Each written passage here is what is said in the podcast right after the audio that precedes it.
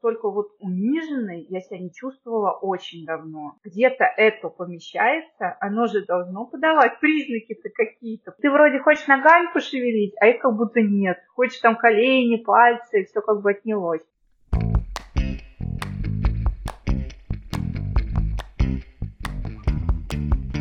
Скажи, мама. Ма мамский чат. Всем привет! С вами подкаст «Мамский чат» и его ведущие. Меня зовут Лиза, и сегодня мы снова хотим поговорить о беременности и родах, но немножко с другой стороны. Всем привет! С вами Майя, и сегодня нашей гостьей стала замечательная мама новорожденной малышки, и сегодня она вам расскажет про свою беременность и роды, которые были непростые. А, привет, девчонки! А, я в первую очередь хотела бы поделиться своим опытом для того, чтобы предостеречь э, мам о подводных камнях, которые могут э, скрываться, несмотря на то, что иногда, да, э, исходя из возраста, состояния здоровья, отсутствия там всяких болячек до беременности, вообще ну, нельзя предсказать, что такое может случиться. Спасибо, Саша, что пришла к нам. Всем привет, меня зовут Настя, и я желаю вам сегодня приятно провести с нами время. Приятного прослушивания. Саша, давай начнем сначала. Можешь ли ты поделиться своей историей беременности? А, да, ну беременность у меня наступила достаточно легко. Я к ней готовилась, посещала врача, там прегравидарная подготовка, витамины. У меня были некоторые гормональные отклонения, то есть там синдром поликистозных яичников, гипотиреоз. Но с врачом мы это все достаточно легко скомпенсировали. Я забеременела первое время там, кроме токсикоза, вообще, наверное, ничего меня не беспокоило. Все протекало ну, достаточно естественно, вплоть вот до первого скрининга. Я на него шла вообще, ну, не опасаясь ни за что. Сначала было УЗИ, УЗИ было хорошее, то есть я вообще расслабилась окончательно. И результаты крови, там мне сказали, что они будут спустя какое-то время готовы, я их особо даже не ждала как-то. Врач мне, несмотря на то, что мы с ней общались лично, да, у меня был ее номер телефона, у нее мой. А ты платно, да, наблюдала, что у вас такая была связь с врачом? Я наблюдалась в государственной консультации, но э, mm. это была как бы знакомая, очень хорошая. Mm. Когда в этом плане плохо мне не было. То есть какие-то обследования, которые нужно было, она, в принципе, все сначала вовремя, все было хорошо. Я ей достаточно доверяла, то есть, да и, и в принципе, чего-то там прям вот сверхъестественного я не ожидала.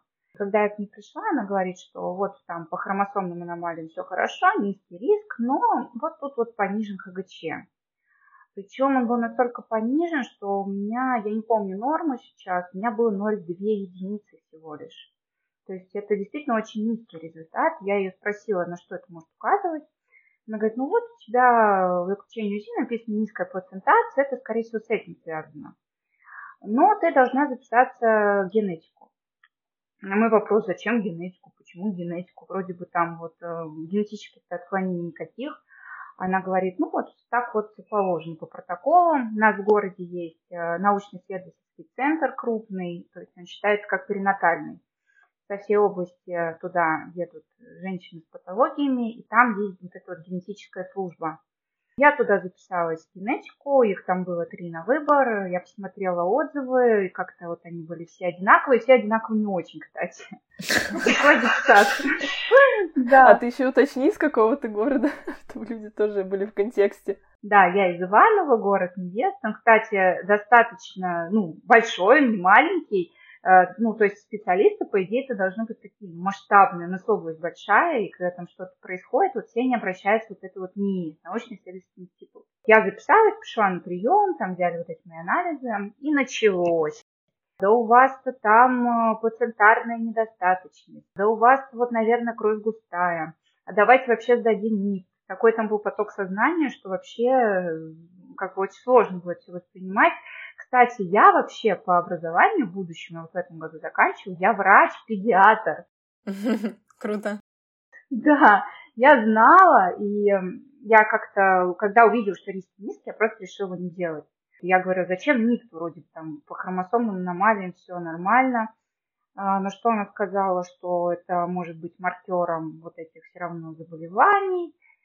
Я-то понимаю, что все равно скрининги это вещь чувствительная. Если бы там что-то было, там был бы какой-то риск, а у меня стоит отметить, в результате заключения стояло риск по внутриутробной задержке развития плода до 34 недель 1 к 946.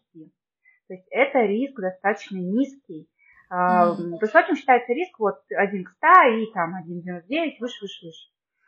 Я вообще не понимала, зачем они это направились. Но я, насколько знаю, они многим рекомендуют вот этот анализ НИП, потому что он дорого стоит, и, видимо, у них какой-то маркер на этот счет, что нужно всех беременных туда отправлять. Мне тоже его советовали, хотя у меня не было каких-то серьезных для этого причин. Да, я согласна с тобой, тем более, что вот, э, да вот у нас какое-то преимущество, у нас по городу это всех дешевле, а вот вы можете выбрать столько-то там этих заболеваний, а вот столько-то. При том, что, как сказать, вот по УЗИ вообще вопросов не было. Обычный ребенок, носик, mm-hmm. вот этот воротничок, э, вот, и, ну, все было нормально, я вообще не понимала, при чем тут НИП. А можно спросить, как анализ этот производится? Это прокол в живот или я что-то Да, путаю? да. Нет, нет, нет девчонки, НИП это который неинвазивный, то есть там берется забор крови матери, а. и считается, что со скольки там недели, я уж не помню, со скольки, НИП циркулирует вот эти вот клетки плода, и, и можно по ним прочитать его хромосомный набор. То есть как э, от обычного скрининга, который мы все сдавали там первый раз, он отличается вроде повышенной чувствительностью.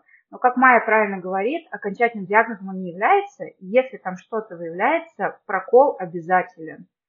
Вот. Mm-hmm. А прокол он уже с достаточно большого срока делается, то есть ты все равно будешь ждать прокол в случае даже какой-то там mm-hmm. аномалии выявленной. Вот. Но опять же, у меня-то ничего этого не было. Потом я уже узнала, что да, действительно, в этом случае консультация генетика показана. А, но это как бы не конечная точка, лишь промежуточная. Действительно, собрать семейный анамнез, удостовериться, что у мамы такого не было. Меня про это не спрашивали, хотя у нас в семье такой эпизод уже был. Вот у мамы именно, э, первая тоже беременность, э, именно по плацентарной недостаточности. Незрелый ребенок, небольшая масса, то есть это все было. Там этих вопросов вообще не звучало. Все, там сдаем платные анализы, а если не хотите НИП, то, может быть, вот на мутацию генов что-нибудь дадим. А вот давайте я вам своего имени дам направление, скажите, что вы пришли от меня. Ну, Скручивают. Да, такая вот скрытая реклама в кавычках. А, я когда сказала, что я ничего от вас там давать не буду, вообще мне в консультации сказали, что это показатель состояния плаценты на самом деле. Я так еще хмыкнула кто вам такой сказал? Консультации. В общем, а, все не буду уж там, чтобы не впечатлять будущих мамочек, может быть, кто-то будет слушать, пересказывать, что там было. Я вышла туда, прям рыдала. Настолько вот униженной я себя не чувствовала очень давно. После этого генетика так совпало, что у меня вот эта консультация была в тот же день, когда я поехала на явку очередную к своему врачу в консультацию. Я приехала с Зарева, она говорит, ты что, от генетика? Я говорю, да, вроде, как вы поняли. Она говорит, ну, обычно все от нее такие приходят. А, они меня там успокоили, говорят, да ничего страшного вообще, да, там была низкая вроде плацентация, но чуть-чуть было отклонение от нормы, и сказать, что там прям вот приближание или что-то такое нельзя было. И она говорит, что вроде, да не переживай, да все поднимется, это вот по моему опыту очень много у кого так, ну, вроде окей, я успокоилась. Вот, но сама начала пить низкодозный аспирин. Никому, кстати, не советую заниматься самолечением. Обязательно, девочки, ищите второго врача. Второго, третьего, пусть будет несколько мнений. Но так как я все-таки медик, я изучила данный там вопрос на всяких медицинских источниках и пришла к тому, что да, наверное, принятие аспирина в данном случае имеет место быть в маленьких дозах по там 100 миллиграмм в сутки. А для чего он нужен? Аспирин, он единственный сейчас по мировому протоколу действительно является профилактикой при эклампсии. Ну, то есть это единственный препарат, которым можно профилактировать при наличии факторов риска. У меня, кстати, риска именно по преэклампсии э, в скрининге не было. То есть была только задержка развития. Тут важно понимать, что ребеночек ведь может быть маленьким, просто вот конституционально. Мы же не все крупные, mm там, большие и толстокосные. А, но я ростом 175, мой вес нормальный до беременности, где-то 60-63 кило. У меня высокий муж, тоже достаточно такой крупный. а в семье сидеть, рождались крупные, и ожидать маленького малыша вот кого-то, это было невозможно. То есть было понятно, что, скорее всего, вот это вот а, формирование плаценты, что-то там пошло не так. Но я все равно думаю, что аспирин все-таки сработает, э, но там все равно имеет значение срок, именно когда начинаешь его принимать. Очень важно начать до 12 недель, до того, как вот э, инвазия этого трофобласта закончится, чтобы еще можно было повлиять на сам процесс закладки. Когда плацента уже заложена, э, повлиять уже, к сожалению, ни на что нельзя. Это к вопросу о диагностике, о том, как важно пройти первый скрининг вовремя, Важно не тратить время вот на эти консультации, где пытаются только развести на деньги. То есть обязательно второе, третье, пятое, если надо, мнение. Не только генетика, обязательно врач, гемостазиолог. Вот именно он, не гематолог, потому что гематолог лечит заболевания крови, гемостазиолог изучает свертываемость. То есть э, он должен назначить обследование и назначить терапию, если это нужно. Э, но мне, естественно, кроме аспирина, который сама себе назначила, в принципе, правильно, но поздно, мне никто ничего не назначал. Вот. И, кстати, консультации тоже. Ну, низкая у вас плацента, да, поднимется, как бы, не страшно. И, в принципе-то, все было нормально до 27 недель. Я как сейчас помню, это было 31 августа, я работала летом, я еще была на работе в тот день. Потом мы заехали к свекрови вечером, ребенок был прям какой-то активный. Она у меня вообще такая тихоня была, беременность. А тут прям как-то вот тух, тух, тух, тух. Я думаю, надо же, вырос, что ли, ребенок-то. Приехала домой и смотрю, что у меня кровянистые прям такие конкретные выделения. И вот за счет того, что у меня был личный номер врача, я это все значит, э, изложила. Она говорит, вызывай скорую, езжай вот в это НИИ госпитализироваться, потому что срок маленький, если это преждевременные роды, самая сильная вот реанимация по выхаживанию недоношенных, она там. Я не стала даже на скорую тратить время. Мы живем тут вот недалеко. У нас, в принципе, город такой, что все близко. Он небольшой в плане территории. Сели, доехали на минут за пять. Меня сразу оформили, а, причем в родовое отделение, что меня очень сильно испугало. Рожать-то я на 28 mm-hmm. неделе вообще никак не планировала. Меня там посмотрели, вообще не нежно, испугали еще больше. Я думаю, не дай бог, еще какая-нибудь родовая деятельность действительно разовьется. Но ее не было, кстати. То есть э, вот эти вот кровянистые выделения, ни со схватками, там ни с чем они связаны не были. Пришел доктор ночью, то есть УЗИ, мне сделали УЗИ, и на нем вначале ничего не увидели. Сказали, что отслойки нет, все нормально, что кровить не знаем, э, там вот назначили мне кровоостанавливающие, там в уколах, капельницу, лежите вроде, завтра придет врач, вас посмотрит. То есть изначально-то я вообще думала, что а может я вообще зря приехала, может там это какой-то сосуд лопнул, а я тут там панику навела. Я уже там халат себе нагладила на 1 сентября, а вот там я никуда не пойду. А у нас там шестой курс, у нас там цикловые занятия. И не знаю, я сомневалась, но на следующий день пришло УЗИ, и все расставила по своим местам, что да, слойка, краевая, слава богу, не центральная, она вот опорожнилась, вышла эта кровь, и вроде она небольшая, и не страшно. Но все равно а, гормоны там для раскрытия легких, и 4 дня я лежала в родовом отделении. То есть, когда они удостоверились, что рода все-таки не будет, меня уже перевели на отделение патологии беременных. Там мне тоже не очень повезло с лечащим врачом. Вообще, кстати, когда беременный медик, это всегда ТАСС. Во-первых, э, медики знают, это плохая примета. Ну, то есть всегда все пойдет mm-hmm. не по плану. Во-вторых, э, ты как бы много знаешь, от этого начинаешь себя видеть уже то, чего нет. И меня действительно тревожили некоторые вещи, когда меня уже туда перевели, что, во-первых, ребенок стал меньше шевелиться. То есть она до этого была не особо активная. А тут прям вообще тишина. Ну, вечером, может быть, чуть-чуть, где-то там внутри, как будто в кишках кто-то копошился, и все. Хотя, казалось бы, там уже был вес больше килограмма, то есть где-то это помещается, оно же должно подавать признаки-то какие-то. Почему их нет? А до этого были, и вроде по нарастающей, а тут нет. Потом мне показалось, что у меня стал уменьшаться живот. Сначала я заметила, ну, думаю, тут нет зеркала в полный рост, я, может быть, не могу себя оценить. Приехал муж на посещение. Я вышла в таком костюмчике, немножко оверсайз. Он говорит, а где живот? Я говорю, а чё? Вот. Он говорит, а чё какой маленький? Mm-hmm. Ну, то есть Это уже со стороны стало видно. Саша, ты делала тест на шевеляшки, как называла моя гинекологиня? Ну, то есть фиксировала ли количество шевелений, вот когда были такие спорные моменты? Да, и вот эта бумага мне впоследствии помогла добиться доплер потому что мой врач, несмотря на то, что вот, вот этот тест был не очень, объем живота реально снизился, у меня вес пошел ну, в убавление, то есть не в прибавку, а наоборот. А, я на все это жалуюсь, я говорю, что-то не то, давайте сделаем УЗИ. Он мне говорил, что вроде нет-нет, потом я ему принесла вот эту бумагу, и говорю, все, пипец, как плохо. Ну, то есть там, я не помню уже, раз в 10 минут или 15 одно шевеление должно быть. У меня по несколько часов вообще тишина была. То есть э, понятно было, что ребенок жив, но что-то там происходит, ему не очень хорошо. Угу. В итоге меня отправили на Доплер, и там действительно оказалось, что нарушение пуповинного кровотока 1В, то есть это самый главный кровоток в системе мать-плод, снижено питание ребенка, и вот за эти там сколько, 10 дней, что ли, он вообще не вырос ни на сколько.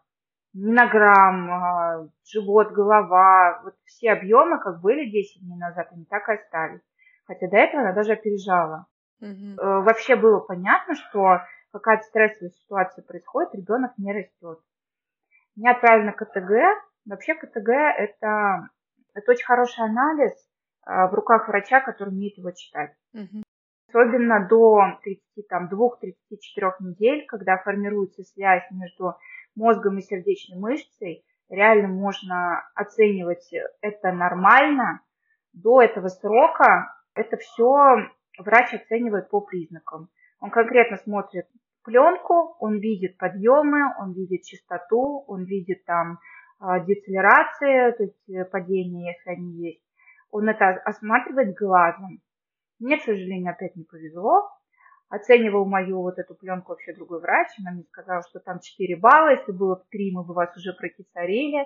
Естественно, я опять зарыдала. Ну, то есть угу. это как страшно, потому что у моего мужа в этом роддоме э, его крестная работает медсестрой реанимации детства. И она мне э, показала вот этих вот маленьких крошек, mm которые там лежат, чтобы я не боялась, что вроде как, ну родишь и ладно, их тут выхаживают, все нормально. Разница, вот, например, между 34 неделями и 27 вообще колоссальная. То есть 34 это уже маленький пупсик, он просто там действительно маленький. А в 27 это реально еще, ну, плод. Ну, то есть видно, что ему еще сидеть, сидеть, да, конечно, куда ты вышел. И, естественно, прогноз таких деток хуже, особенно в планах это, развития нервного. Ну, то есть, угу.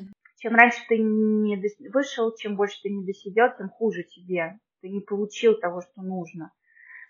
Естественно, у меня была истерика, врач мой этот очень испугался, потому что, по большому счету, это он упустил эту ситуацию. Нужно было взять анализы, нужно было пройти этот доктор, когда меня перевели к нему на отделение, а не когда я уже там отлежала фиг знает сколько времени, при этом а, мне же продолжали кровоостанавливающие. То есть, по большому mm-hmm. счету, и так там сосуды стали слишком жесткими, они эту кровь не пускали к ребенку, она стала очень густая. Ну, то есть, э, на самом деле, все очень вовремя было обнаружено. Меня взяла под курацию заведующее отделением. Мне назначили клексан, это кроворазжижающий в живот э, ежедневно, капельницы. Уже тогда мне начали магнезию капать, потому что, опять же, по протоколу магнезия – это единственное средство, которое правомерно используют при преэклампсии. И оно обладает вода нейропротективным действием. Оно защищает нервную систему от вот этих вот скачек давления. И у меня поползло вверх там давление. Действительно, в моче обнаружили белок. Но все это вроде было как-то, вроде повысилось, но не намного. А вроде белок, а немного. Мне повесили вот этот суточный монитор. Да, выше, чем обычно, но не намного. И вроде стабильно, а подъем только один высокий в сутки. Но извините, он был 150 на 110. Когда мне спросили, а что ты делала? Я говорю, я лежу в больнице. Что я могу делать? Ела, спала, смотрела сериал, там ничего, то есть это не физическая нагрузка, это не, ну, прекламсия лечится только прерыванием беременности, по большому счету. И э, когда меня пытались уже стабилизировать, вроде бы показатели улучшились, ну как бы не ухудшились, все было стабильно. А вроде опять небольшой откат, а вроде чуть получше, а вроде опять откат. И вот такое шатко-валкое положение – но мне не давало им меня выписать, то есть я лежала там месяц даже с лишним. делали второй курс уже даже вот этого гормона для раскрытия легких, потому что он тоже только какое-то время своим действием обладает. В итоге они пришли к тому, что вроде как все нормально, а вроде можно выписать. И пришел терапевт, и ведь видел это давление, ничего не назначил опять же. Хотя обычно все гинекологи любят допигит, волшебное средство, давление, и допигит, все нормально. Мне не назначили. Не знаю почему. А, выписали домой. А ты сама предлагала им или нет? Или ты вот была в таком доверии как бы к врачам? То есть ты как врач сейчас вот, да, называешь, что надо было вот так сделать, надо было это сделать, а тогда ты об этом говорила или нет? Тогда э, у меня были вопросы только по терапии кликсаном.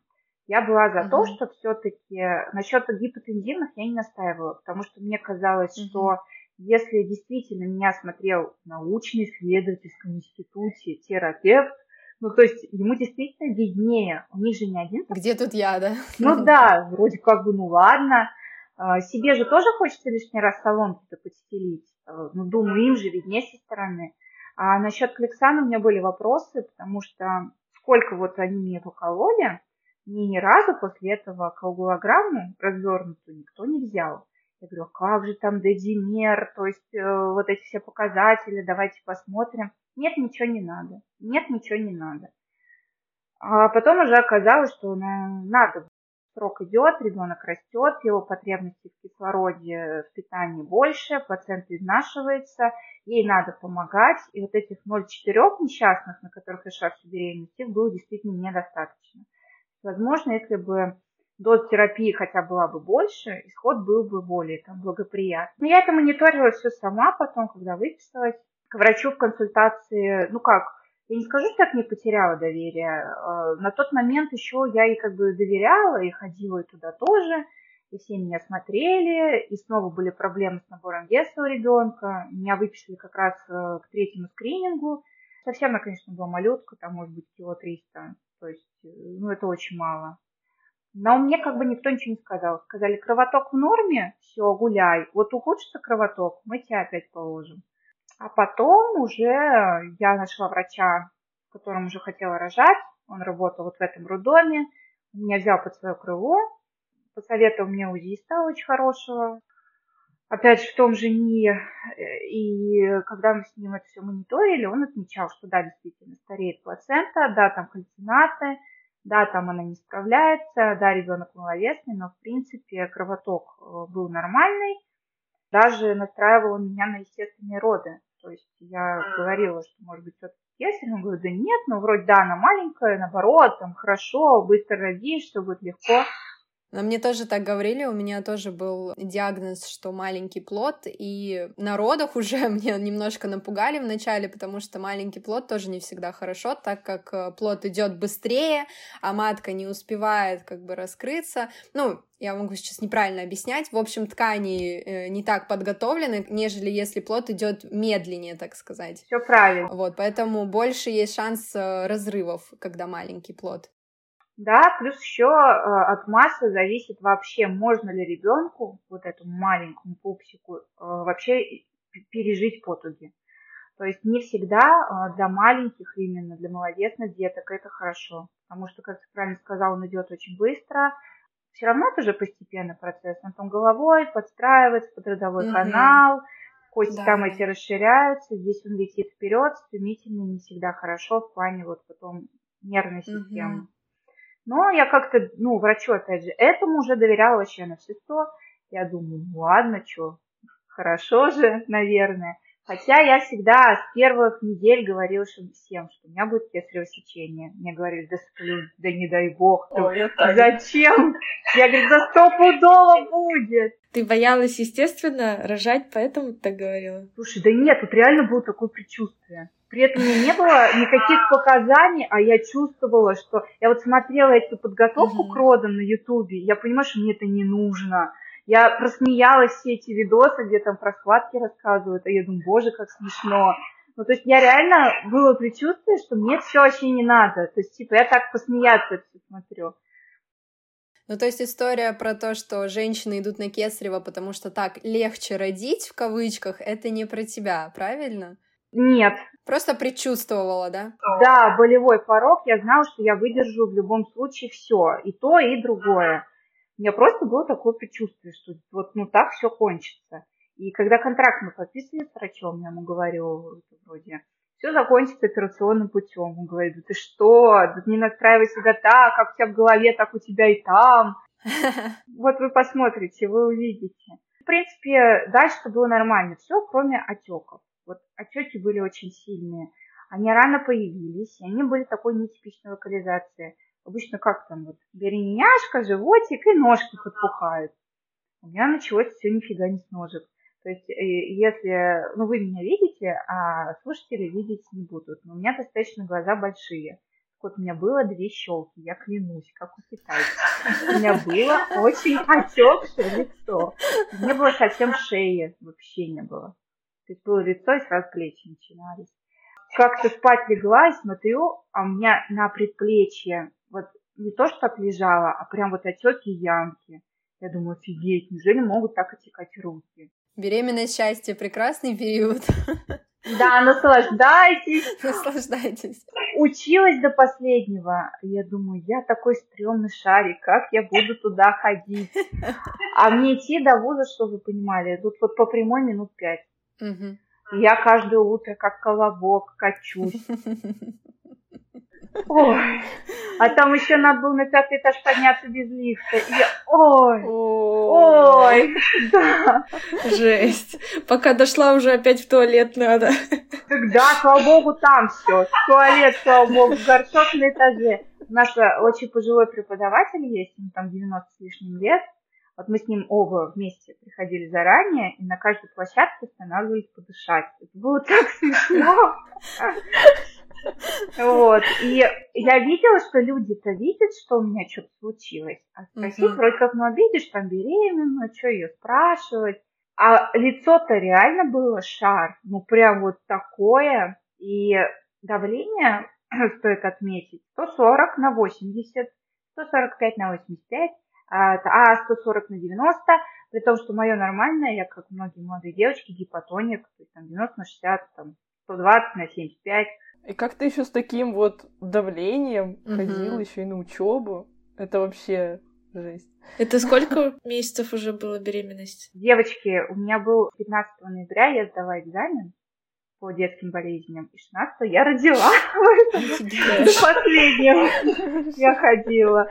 Вот. Э, я ходила до последнего. И э, только в том, что ты это давление не чувствуешь. То есть, если бы я себя плохо чувствую, я, может, действительно там как-то раньше бы обратилась или бы больше отдыхала. Оно как-то растет постепенно и держится высоким, и ты его не ощущаешь же. А ты вела дневник артериального давления? Ну, то есть ты фиксировала его? Да. И врачу показывала, и он не обращал внимания? У меня было только два-три замера там. Если не забуду, там, завтрак, обед, ужин. Если забуду, mm-hmm. утро-вечер а по идее надо чаще гораздо мерить. Естественно, я это все показывала, на что она мне говорит, ну что ты хочешь, срок большой? Уже после там 35 недель на все была отговорка, срок большой, срок большой. У меня тети, а что ты хочешь, срок большой? А, там у меня ноги в кроксы не владили, чтобы вы понимали. Обалдеть. Кроксы, вот такие лапти мне ноги не владили. Я ей об этом говорю, он говорит, что ты хочешь? Рожать там. Воды меньше пей, да? Чтобы отеков не было. Мне вот так говорили. Да, воды меньше пей и, и меньше ешь. Вот что еще. Пей брусневер. Пей брусневер, приходи к нам через две недели. Потом она ушла в отпуск, и говорю, назначьте мне хотя бы КТГ вот на период, что я без вас. Да не надо, придешь, я тебе все назначу. Ну, короче, слава богу, у меня был вот этот вот врач в роддоме. Он первый, наверное, заметил, что что-то не то, и вот сказал мне ходить в консультацию и прям без очереди попросить белок, анализ на белок, и померить давление. Оно опять было высокое очень, 148 было на 90 что ли с чем. Они не поверили. Они сказали, ты быстро сюда шла, ты такой колобок, по улице катилась, тут оно тебе поднялось, посиди, отдохни, сейчас перемерим. В итоге пять раз мерили, 127 на 77 увидели. Ура, это оно, записали, иди домой. Саша, вот насколько все реально зависит от врачей. Я вот как не послушаю, действительно, все как будто недооценивали все сигналы, которые подавал ребенок всю твою беременность. У меня, например, наоборот, э, гинеколог, она была очень беспокойна. Я помню, я девочкам писала, что да, она меня достала, кучу анализов мне назначает. Она, наоборот, была беспокойна, и по каждому моему пуку она уже назначала кучу дополнительных анализов. И я вот э, сейчас слушаю эту историю и думаю, слава богу, когда есть такие врачи, лишний раз перестраховываются, и да, возможно, это было, ну, как бы не то чтобы зря, но у меня все было хорошо, но, во всяком случае, я перестраховалась и узнала. Да, от врачей много зависит, потому что, на самом деле, на преэклампсии есть диагностические тесты. когда ты видишь, что у женщины что-то не то с давлением, а какой-то белок проскакивает, а что-то вот с плацентой не очень, а что-то вот маленький ребеночек и не в кого. А я не считаю зазорным женщине предложить э, их сдать. Они платные, но я считаю дело рассказать, а уж э, дело женщины решать, будешь ты сдавать или нет. Э, я думаю, было все из-за возраста. Мне же 23 всего, и первая беременность, никто не ожидал. Э, и как-то вот считается, что это удел в основном тех, у кого гипертония какая-то до была уже, а у меня ничего такого не было, и думали, ну, все это связано с беременностью. Может быть, действительно, легкий пофигизм присутствовал. Человеческий фактор как бы никто не отменял. Я сама до последнего, вот до уже, наверное, двух суток до родов, то, что оставалось, я с прикламсией это ведь тоже никак не связывала. То есть обычно как? Там прям ярко шарашит давление и постоянно белок. У меня, например, э, в общем анализе его нет, в суточном есть. Ну, кто будет женской консультации назначать там суточный анализ? Да никто. Ну, пришла, ты сдала общий, там был конец, все окей, хорошо, молодец, моча хорошая. Может быть, им не хватает вот этих вот возможностей диагностических. В следующий раз, если я там когда-нибудь соберусь снова, я, ну, я буду искать врача, который ответственнее к этому отнесется. И тут действительно лучше перебдеть, Лучше лишний раз э, вообще на госпитализацию направить. И твое дело. Поедешь туда, не поедешь, будешь ты в итоге лежать, не будешь. Но себя хотя бы, вот, снять э, хотя бы часть этой ответственности, разделить ее с кем-нибудь. Пусть посмотрит кто-то еще. К сожалению, не повезло. То есть э, я уже сама начала все осознавать ближе к концу, а, а что уже? Надо было раньше, как говорится. Вот, ребенок вес набирал не очень. У меня каждый день был укол в живот, капельница. Я ходила на капельнице платно. А, уколов этих не счесть, то там витамины в жопу выпишут, простите, то еще чего. То есть э, коктейли эти мерзотные для беременных повышенной калорийностью. Написано манго, а вкус я не знаю вообще чего. Ну, то есть... А вкус говна. Да, это был кошмар, я пила. Но я свято верила в то, что мне это поможет. Просто не совсем все адекватно оценивали причину и след. Ведь нормально пациента, она в принципе не будет отслаиваться. Ну, то есть это изначально говорило о какой-то легкой патологии. Ну, как-то вот не придали этому значения. А у меня были очень большие прибавки массы тела. То есть за две недели где-то 4,5 кило вообще легко. Мне говорили, а что ты ешь? А может быть, тебе надо меньше есть? А сядь на кефир там разгрузись, а сядь на яблоки разгрузись. Я ела, конечно, в удовольствие, там, наслаждалась едой, там, у, тебя, у меня маленький ребеночек, давайте его накормим, там, все дела. Но я не скажу, что это было больше, чем до беременности, или больше, чем предыдущие сроки. Вообще не больше. И выписки-то меня, когда из этого не выписывали осенью, у меня э, стояла фраза такая в заключении госпитализация в НИИ там в 37-38 недель. Я врача своего спрашиваю уже в консультации, говорю, вот у меня там так написано, и заключила контракт с этим роддомом, потому что консультация вообще относится к другому, чтобы мне дали направление именно туда. Ну что она мне говорит, а что вроде зачем сейчас, да не надо, да пусть ребенок наберется эти лишних 200 грамм, да посиди дома. В итоге я была у нее на приеме 14 вот там эта бешеная прибавка 4 с лишним кило снова.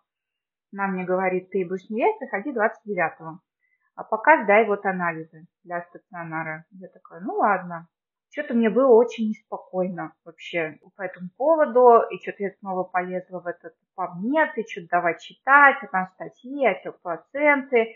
И вот эти вот, э, ну, кто в медуниверситете учился, он знает. Вот самое поганое, что есть, это статистика. Там так показатели называются. Показатель смертности, показатель там трехлетней выживаемости, там показатель того, показатель всего. Естественно, в любой научной работе все с этого начинается. И как там давай шпарить? Показатель там внутриутробной гибели плода такой-то показатель там э, после родовой уже гибели, там ранний вот такой-то.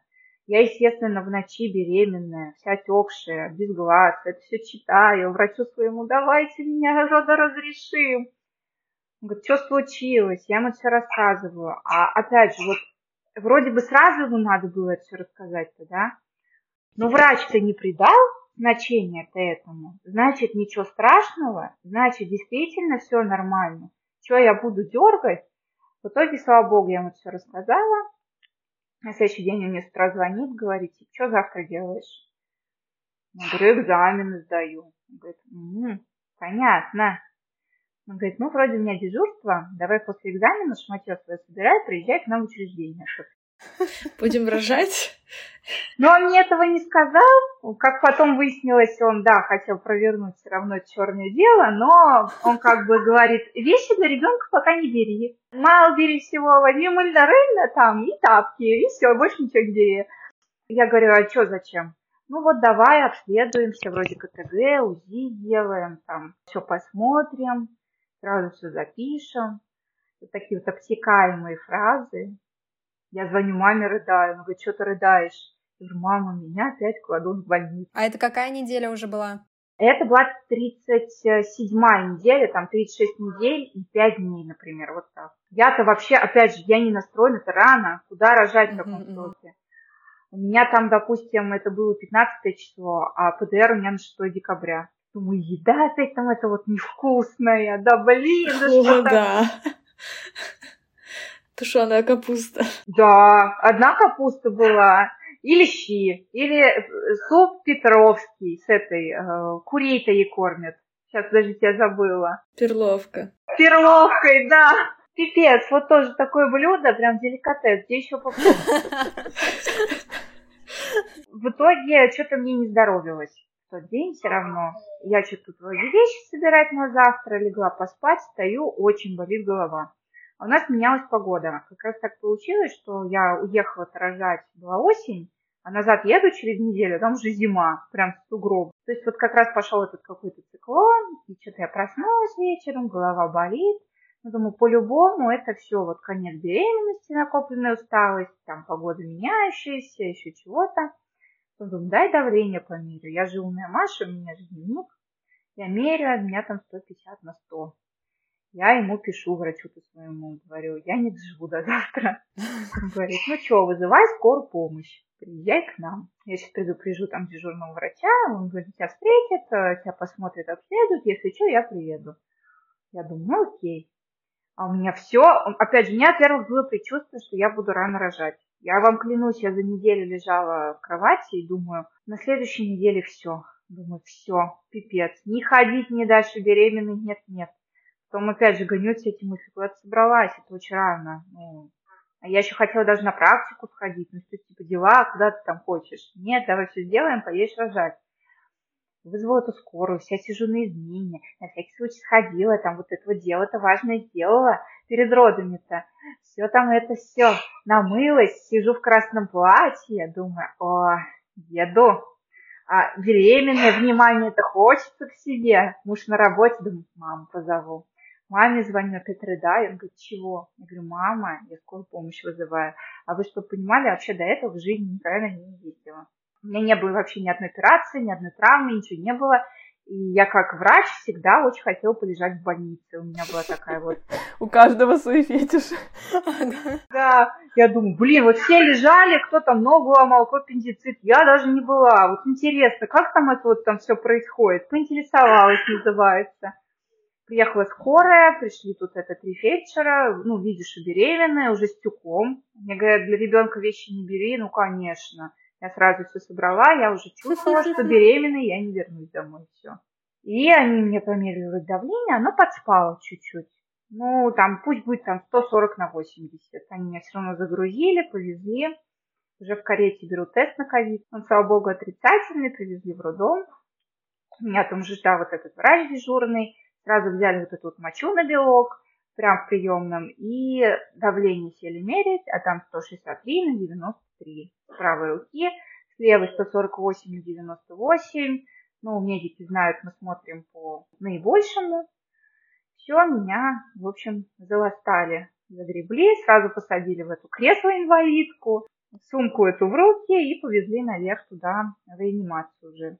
Я думала до последнего, если честно, что у меня небольшая симуляция случилась, что сейчас мне сделают укол, давление понизится, сделают завтра УЗИ, ребенком все хорошо, и меня переведут вот на ОПВ, где все беременные, а, где вот эта вот спокойная, размеренная жизнь тюленья.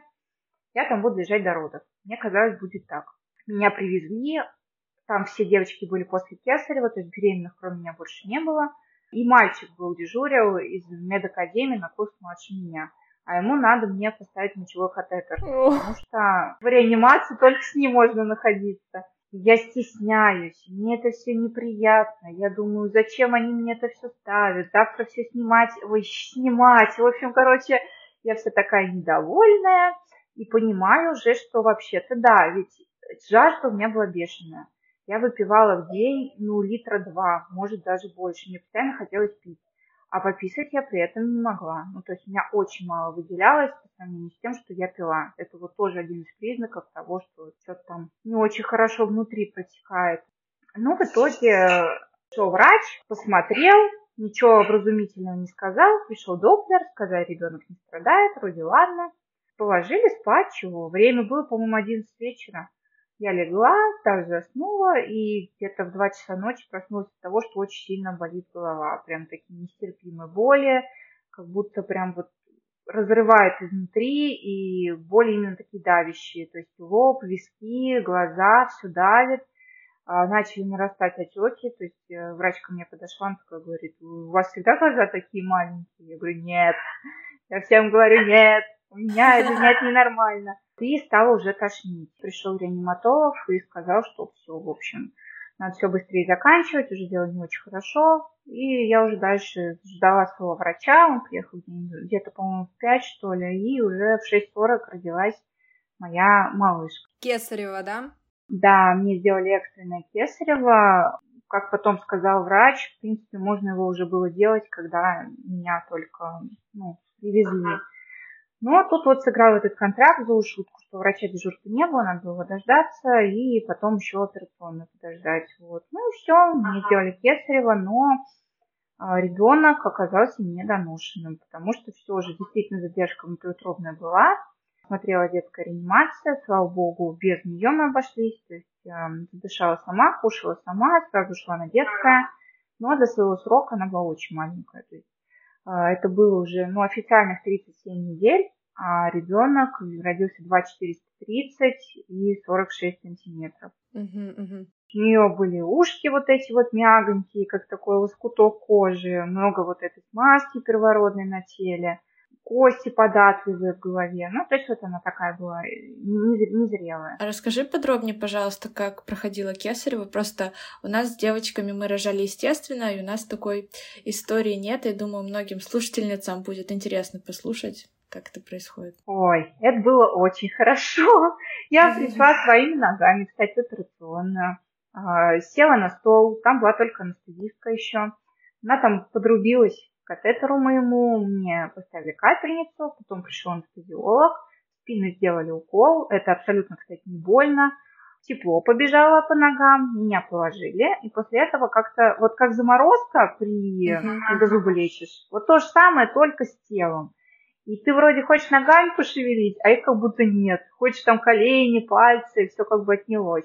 При этом живот ты будто чувствуешь, но чувствительности на самом деле на нем тоже нет. Угу. Все, пришли врачи, там был вот мой врач и еще один ассистент. Поставили ширмочку, меня там повесили датчики, там ЭКГ писали, сатурацию, вот это все. А, я уже ничего не видела, даже не поняла, что они начали, если честно. Вот. Операционная вообще выглядела совсем не так, как я там все представляла, когда этого даже видела, когда с группы ходили в больницах. Она какая-то у них такая более домашняя, что ли. И радио играло, кстати. Ну, то есть вообще такой вот обстановка. Врачи с тобой общались в процессе? Они со мной общались, да, друг с другом. Ну, то есть я вообще не понимала, что там уже все почти вот достают ребенка. Тут раз, и сразу она начинает пищать, у нее такое вот мяуканье очень громкое, требовательное, такое Жели, там реально буквально там пять минут по ощущениям прошло. Вот, ее сразу унесли, потому что его должна была реанимация смотреть. И вот потом начали шить. Вот это было, конечно, очень долго и муторно, меня аж тошнило, и вроде и рвать-то было нечем, и они мне кололи препараты, чтобы не вырвало, и вот это вот ну, как бы мутит, и вроде хочешь уже, чтобы это быстрее закончилось, вроде они тебя заморозили, а все затекло будто лежать-то. Я уже вся в нетерпении, ну долго там еще. Ну, швы накладываем вроде. Тебе как надо-то, быстро или красиво? Я говорю, оставьте есть, пожалуйста, давайте все, хватит разойдемся, вот, потом дошили вроде бы, все, ладно, ладно, мы там уже к концу ближе все идем, а, переложили на каталку, вернули меня, откуда взяли, вот в реанимацию к девчонкам, и уже как вот заморозка зуба, анестезия начала отходить. Я взяла телефон, сразу написала, что родила, и после этого уже как будто вот печет живот не скажу, что это прям вот прям какие-то сильные боли было, были для меня, это вот как э, печет живот, все. Потом я подремала чуть-чуть, немножко трясло, вот как будто озноб, когда заболеешь, вот, вот так. Потом уже, конечно, было непривычно. Вот самое тяжелое было повернуться на первый бок. Это вообще было, мне казалось, что я умираю, это было очень тяжело. Ничего, потом на второй села, встала к вечеру, уже было все нормально. Как малышка? Слава богу, все хорошо. Там были вопросы небольшие по сердцу из-за того, что она недоношенная, все-таки кесаревая, что-то ей там не хватило. У нее не закрылись там несколько дырочек, которые должны были закрыться. В итоге к месяцу почти все ушло. Ну, то есть э, в этом плане без последствий. И еще важный минус, ну, для нас оказался, что а, так как она не зрелая, у нее в кишечнике ферменты тоже не дозрели, она не смогла там переваривать смесь. То есть она прям вместе с желчью возвращала им ее назад, и мне пришлось в обязательном порядке очень быстро налаживать грудное вскармливание, потому что кормить ребенка больше ну, никак не получалось. А как было твое самоощущение после операции? Потому что когда я родила, я вообще спокойно шла, а девочки в соседних палатах, мне их было так жаль, они вот буквально по миллиметрику, мне прям видно было, что им очень больно. Как ты себя чувствовала после операции? Первые сутки я лежала в реанимации. Обычно оттуда пораньше палату переводят, но из-за преэклампсии нужно было сутки капаться на дозаторе. То есть раньше нельзя было идти. Когда я расхаживалась там, э, это вот реально были первые попытки сделать как будто первые в жизни шаги. То есть очень медленно, очень все больно, каждый шаг болью отзывается. А на следующий день, когда я встала, уже легче, легче, легче. Я даже на вторые сутки писала врачу своему WhatsApp. Я говорю, у вас золотые руки, у меня уже почти совсем ничего не болит. И легче было реально в бандаже. То есть у кого будет кесарево, берите обязательно действительно в нем гораздо легче. То есть даже по первости не хочется его снимать. Понятно, что надо и на ночь и все, но гораздо легче. А от обезболивания я не отказывалась. То есть были девочки, кто уже на третьи-четвертые сутки отказывались от уколов. Я лежала неделю, я всю неделю говорила, да, я буду, да, делайте. Ну, тут уже как говорится, с заботой к себе, потому что ты ухаживаешь за ребенком, это нужно вставать, э, все равно шов, он чувствуется, то есть чтобы не было вот этого вот лишнего раздражителя. А так, э, мне уже там буквально на пятые сутки, а кесареве напоминал только шов и компрессионные чулки. А так все уже было нормально.